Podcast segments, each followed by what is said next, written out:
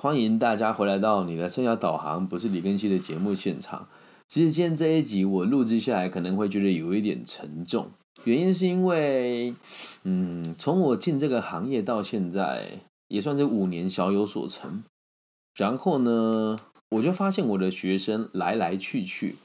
那这个来来去去，并不是说我觉得他们不信任我不好，也不是觉得说我做的不够不够棒，是因为我也一直都知道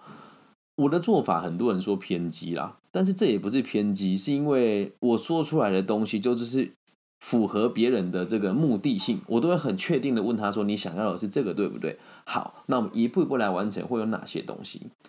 这时候呢，会出现一个很奇怪的状况，很多人跟我讲说：“老师，你能不能听我把话说完？”问题来了，呃，我相信经过我跟我一起咨询过的人都知道，想解决问题的人找我聊，很快就可以解决问题。但如果今天你的目的是找人陪你宣泄情绪的话，那我绝对不是你最好的选择。我的存在的目的不是为了要。去分解你的情绪的，其实这东西本来就是假的，但会有很多人讲说你就是这么自以为是，什么都觉得你自己是对的。然后今天我会觉得心情有点起伏的原因，是因为我看到一个很好的朋友，也算是自己的学生，他在网络上自己发布了一则贴文，是说我应该为了我自己而活。我其实跟他们没有联系很久了，一个男同学啊，但我觉得。这个东西如果不提一下的话，因为毕毕竟自己也都在成长，我接触个体心理学是这一年的时间而已。但是就像大家看到了，也不能讲有目共睹，就是我们在做的东西是越来越多人看见。然后我在这个行业的我们所谓的地位或者是影响力也是蒸蒸日上的嘛。然后他今天跟我讲说：“你知不知道为什么你自己这么多人会讨厌你？”他讲这句话说，我心真的是揪了一下，是。老实讲，内心话是我根本不在意别人讨厌我，但今天从一个我很关心他人的身上讲出这句话的时候，心里面有两个冲突哦。第一个事情是，你真的是在意我的；而第二个事情是，怎么你也不理解我？但我已经没有那种被理解的需求了嘛。他说，因为每次啊，你在跟别人讲你做什么事的时候，都让人家觉得你在炫耀。其实这个就很尴尬的事情是，比如说像我 EMBA 的同学，或是我身边的这些有钱人的。大咖啊，我们讲最大咖就这个姚祥邦嘛，卢卡斯哥，然后再讲小咖一点点的，比如说像这个万安礼仪社的这个潮流礼仪师阿嘎，然后王道银行的业务部经理，然后这个小豪包膜的老板，颜色鲜红的老板，还有我 EMBA 的各个同学，台生集团的这个高干，就等等的，大家都觉得。我在讲我做的事情，他们会有心疼跟难过，并不觉得我这个东西叫成就，你懂吗？而在很多人眼中会觉得我在炫耀我的成就，但是问题是我从来都不会去跟没有工作关系的人讲这些话。而且另外一点是，人家问我问题的时候，我会说我想听你的想法，跟我想听你的类比是什么。但如果你举不出例子的话，那没关系，就用我的例子来做反推。而这时候，他就跟我讲说：“你的咖啡厅员工，还有你咖啡厅的其他的几个客人，也都觉得你很自以为是，很常在炫耀自己的成就。”这么说说，其实我心里面也是很很在意的事情是：你们哪一个人在在这个场合当中没有受过我的帮忙？讲帮忙好像也有点过分，可是这是实话。我是一个对人家有求必应的人，包含有一些人可能。找工作，像之前就有发生过，我某一个朋友要找一份工作，但是这个公这个公司目前的账务有点乱，可是我觉得这工作很适合他，所以我就亲自把这个公司的账户的事情都解的解得清楚、明明白白，然后没有跟对方拿任何一毛钱，就为了让我这个好朋友可以去上班。但是他不能说他不感谢你，可是他也会跟别人在背后议论你说，洛亚里根旭很自以为是。其实这件事情我要跟大家分享是，嗯，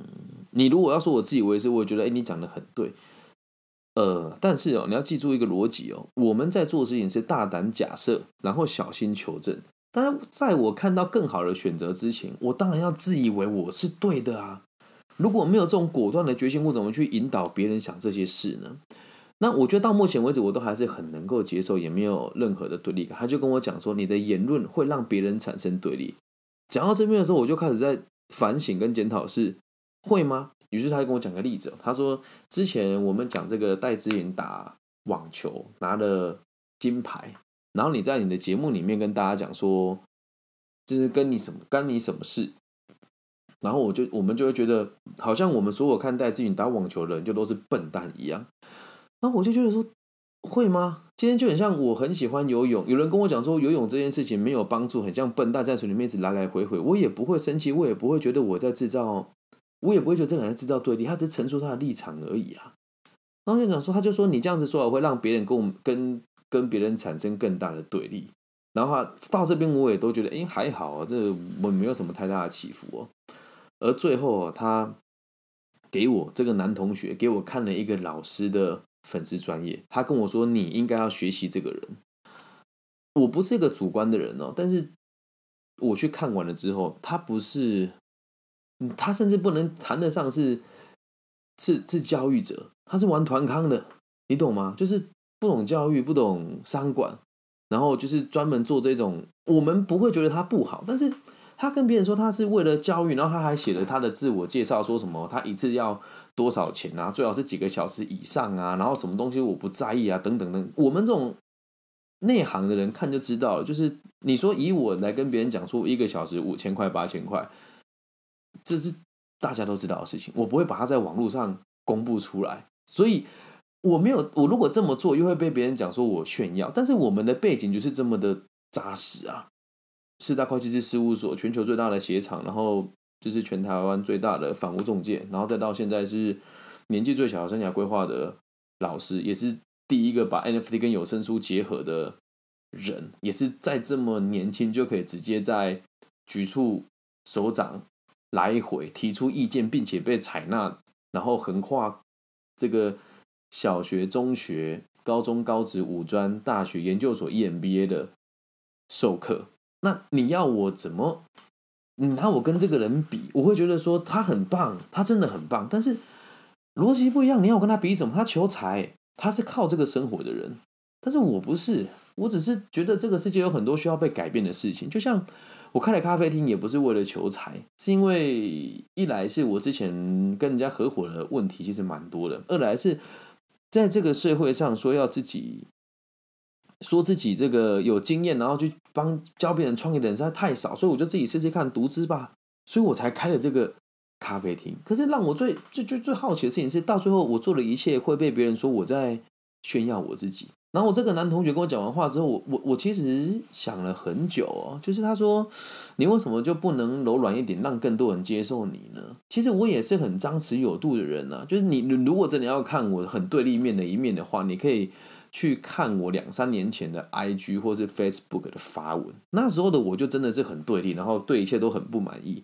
但是到现在这个阶段，你我我看他们我会跟我讲这些话的学生，其实我很心疼哦，因为如果你。退个三百步回来讲的话，呃，对我有这种持反对意见的人，大多数就真的在某一条经济线之下。可是这个事情，如果我们讲出来，又好像我们很看不起我们的群众，但是问题是，我没有攻击过别人，然后我也不觉得自以为是有什么不对。毕竟我所做的每一件事情，都是以我自己可以奉献跟付出为主啊。就这么多人找我讨论过事情，我收过大家的钱吗？没有，你愿意给我，我当然会收。但是你不给我，我觉得那倒也无所谓。但是还有一点是，我在推敲事情的时候，百分之九十都是正确的。我还要听你把话讲完。我来的目的不是赚你们的钱，是解决你们的问题啊！我今天做自己，并不是觉得我委屈，而是如果你自己也是自以为是的人的话，我必须得告诉你，你得坚持下去，因为。如果你在过程当中被质疑的时候，你就放弃了。就比如说我之前做生涯规划，现在也还是嘛。如果我那时候选择了屈服，就因为有人记我黑函。如果选择屈服，去跟这些人说对不起，我应该要改进，跟你们一样，那我现在就会活在他们的魔爪底下，会变得没有权利，也没有能力，更没有影响力，会让更高阶的人认为你就是个没有骨气的烂家伙。所以我不认为自己这么做有什么不对，但是我现在这么讲，只要你愿意挑我的毛病，你也可以用三百万种借口跟我说，你又是一个自以为是炫耀自己成就的人。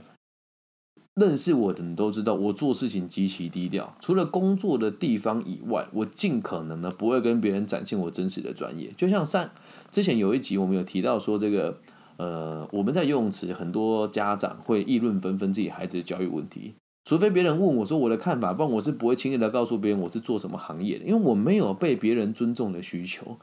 还有另外一件事哦，你们看到很多风评很好的老师，知名度又高的话，往往都是裙带关系所产生的。所以，就像我这个样子，我敢说很多老师都认识我，但是一定没有多少老师敢跟别人讲说他跟我很要好，因为很多人视我为肉中刺、眼中钉。我是这个行业年纪最小的，但我却还却呃，也不能讲挤到别人吧，就是真的学生会做选择，校方也会做选择。像在台湾有几间大学，就真的摆明要把事情做好，所以他不怕人家说话。比如说东海、静怡、修平。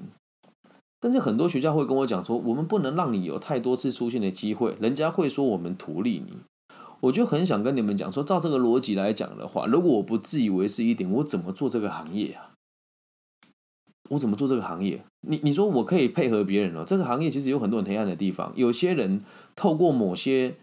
中间者去演讲，他得给他佣金。理解那意思吗？那我自己是这个样子。如果你帮我转介绍，你需要佣金，我我的想法并不是我被你剥削了，而是我有能力分享给你我这样子的金钱。所以就是我我看不懂那种在外面跟自己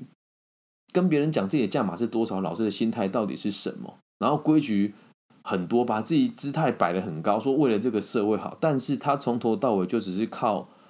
说话赚钱。你说他有什么产值？没有，他有什么地方值得你学习吗？没有。你说他信念再好，这也可以是一个行业了。但是你假设用我们的角度来影来评断这些老师，又太严苛了。所以，就是今天做这一节的原因是要让大家知道，如果你在某个地方觉得自己做的很对，你一定要坚持下去，但是不要得罪人。像我也不会去找自己老师说你垃圾垃圾，或者说你上这个课不觉得羞耻吗？我不会这么做。虽然我内心有这种想法，但我绝对不会这么做。可是别人会说我们在炫耀自己的时候，你就得坚持啊。然后我跟这个同学讲完话的时候是白天的事情，我就很想要再跟他讲一些话，因为他是呃找完我之后又找其他老师的，但我觉得我也算是做了所有我该做的事情了，告诉他我真实的想法。然后我说我打这通电话最主要的目的就是希望你可以理解。然后他又回答我，他说：“那如果我今天听了你的话，又什么都不做，你凭什么说自己是有用的？”我就跟他说了，我说如果你听了我的做法，因为以我的生活经验跟我我现在所做的事情，你要做的事情，他要做什么我们就不提了。就是我是专业的，我能够理解的，会把方法分享给你。然后你如果选择什么都不做，我的我的目的就结束，因为代表你根本就没有想做这件事啊。你喜欢现在的状况，现在状况才是最适合你的样貌。我也觉得我工作结束了，所以我对他没有任何的。情绪，但我对我自己是很自责的。我说怎么会变成这个样子哦？然后他一直在跟我强调一件事，他说我不想要变成很现实的人。我就觉得很想跟他讲说，你知道为什么你没办法同理别人吗？因为你没有钱，没有生活的资源。我们现在的生活是，你不要跟我讲钱不重要，不赚钱什么都是假的。那就算我这么做节目，你说我没有赚钱，有，但不是从这里跟听众收钱，而是我的听众跟我的。受众还有我的粉丝很多是中高阶主管，那他们也不会像一般无聊的人在网络上声量多高，他们会直接给我很实质的资源，包含金钱、包含人脉、包含影响力、包含所谓的投资的最佳时机。你说我怎么跟别人比较？我从比较起啊！所以我并不觉得你今天拿其他老师跟我类比，我会生气。我真正在意的事情是，我以身作则，这五年来。我的成就是大家，我的成长别讲成就是大家有目共睹的。然后我也真的做了很多调整，然后我也包容很多事情，我也吃了很多亏。但我的角度并不会是我要为我自己而活，没有，我有能力我能给予啊，我哪在意啊，对吧？所以后来就变成是我的生活，我的生活圈就分成就是两个分叉哦，就是之前的生活圈还在咖啡开咖啡店的时候的生活圈哦，就会有一群人现在几乎都不跟我联络。然后很讨厌我，然后他们的共同说辞就是我很自以为是，然后我做事情很现实，但是我我是一个男人，我做教育不收费，然后现在触及的人也这么的多，啊，也是站在一个很想为别人好的角度来做处罚，我也没有去批评过这一群朋友不上进，然后我为你付出很多，我觉得你应该要对我尊重，我不会这么做啊，懂吗？然后后来晚上哦，就是到了晚上，我就突然想到我一个一个学生，对，是一个女孩子，然后之前也真的对我的信任感很高，就突然有一天，就突然有一天，就几乎都不联系，然后。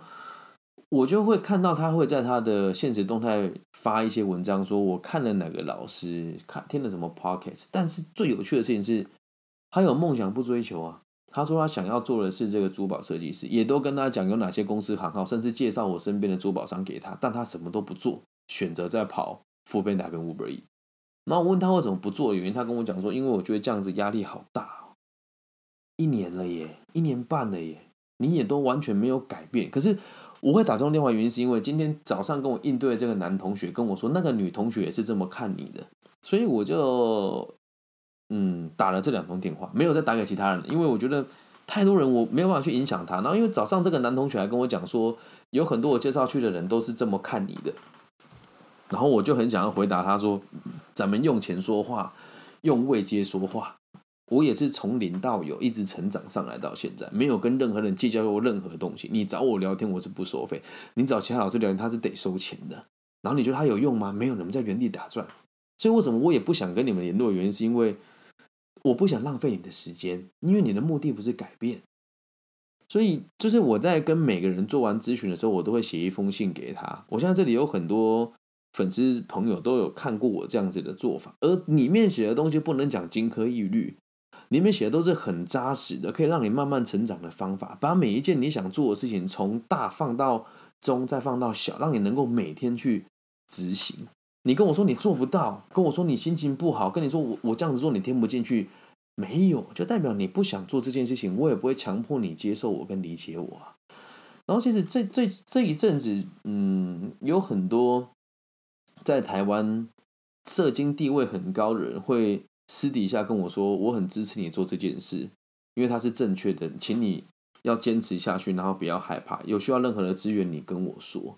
但我不方便在节目里面透露说是哪些人跟我讲这些话，因为我也要去考量到别人在整个社会当中的相处。我不是一个圆滑的人吗？我讨厌人太多了，但是我还是可以跟别人处理好。讨厌他，并不是因为他欺负我，而是他没有把事情做对。他没有把事情做对，所以我只能尽可能的去影响他。就最近也有发生一些状况，是人家请了某个老师，然后这个呃有某个人说他要找讲师，然后这个讲师向很多同行老师或是学生问完都是我，结果他讲跟大家就大家都李根熙，为什么李根熙对你那么好吗？他要给你什么好处吗？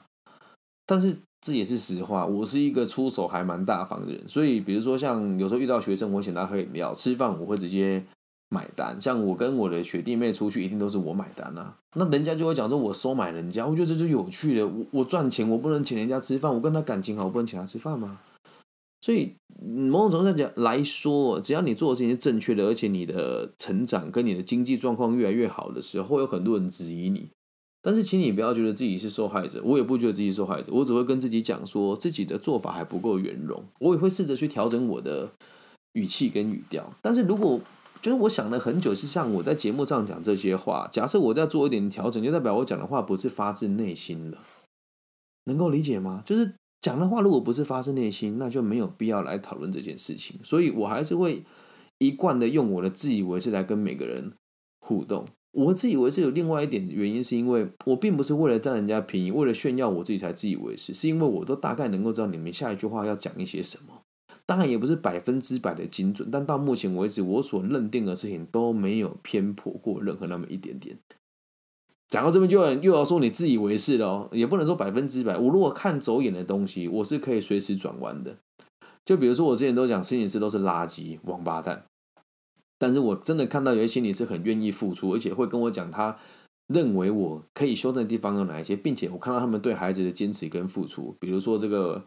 湖北科技大学的这个居民心理师，修明科技大学的简志玉心理师，这些人就是我看得到，他们真的是为了这群学生好，也会用这个免费的方式来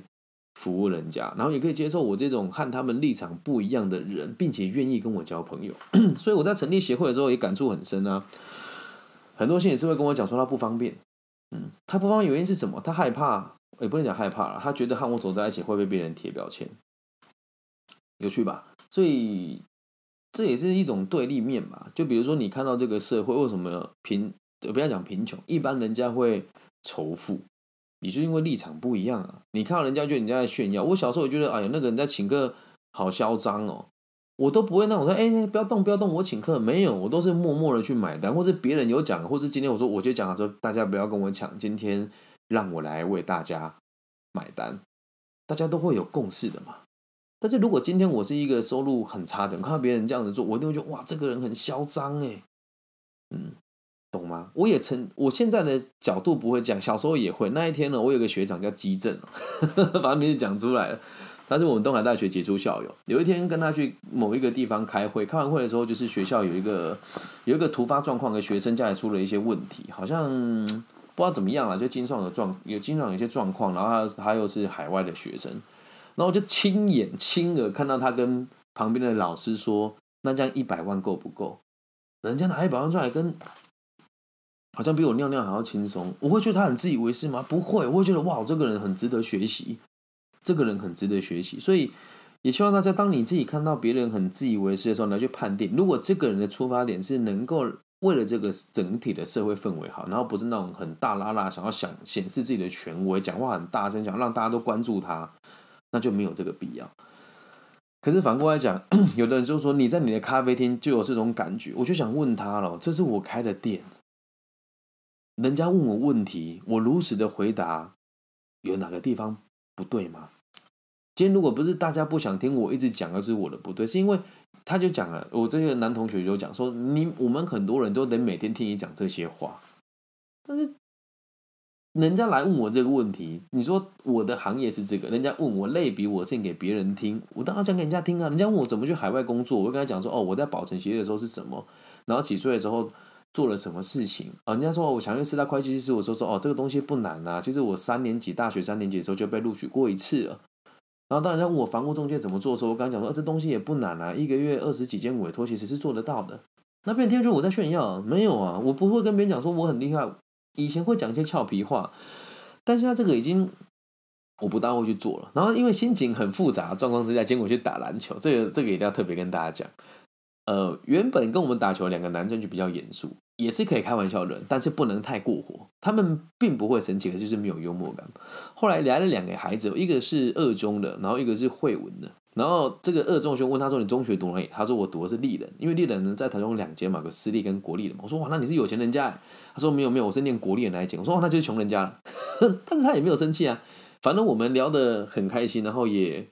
也有很多互动。所以我会调整我的说的的的一些作为，但是说真的，我不能完完全全的唯心而论，所以我还是依旧会用这样子的角度来跟大家互动。如果你有觉得不舒服，我只能跟你讲说很抱歉。但是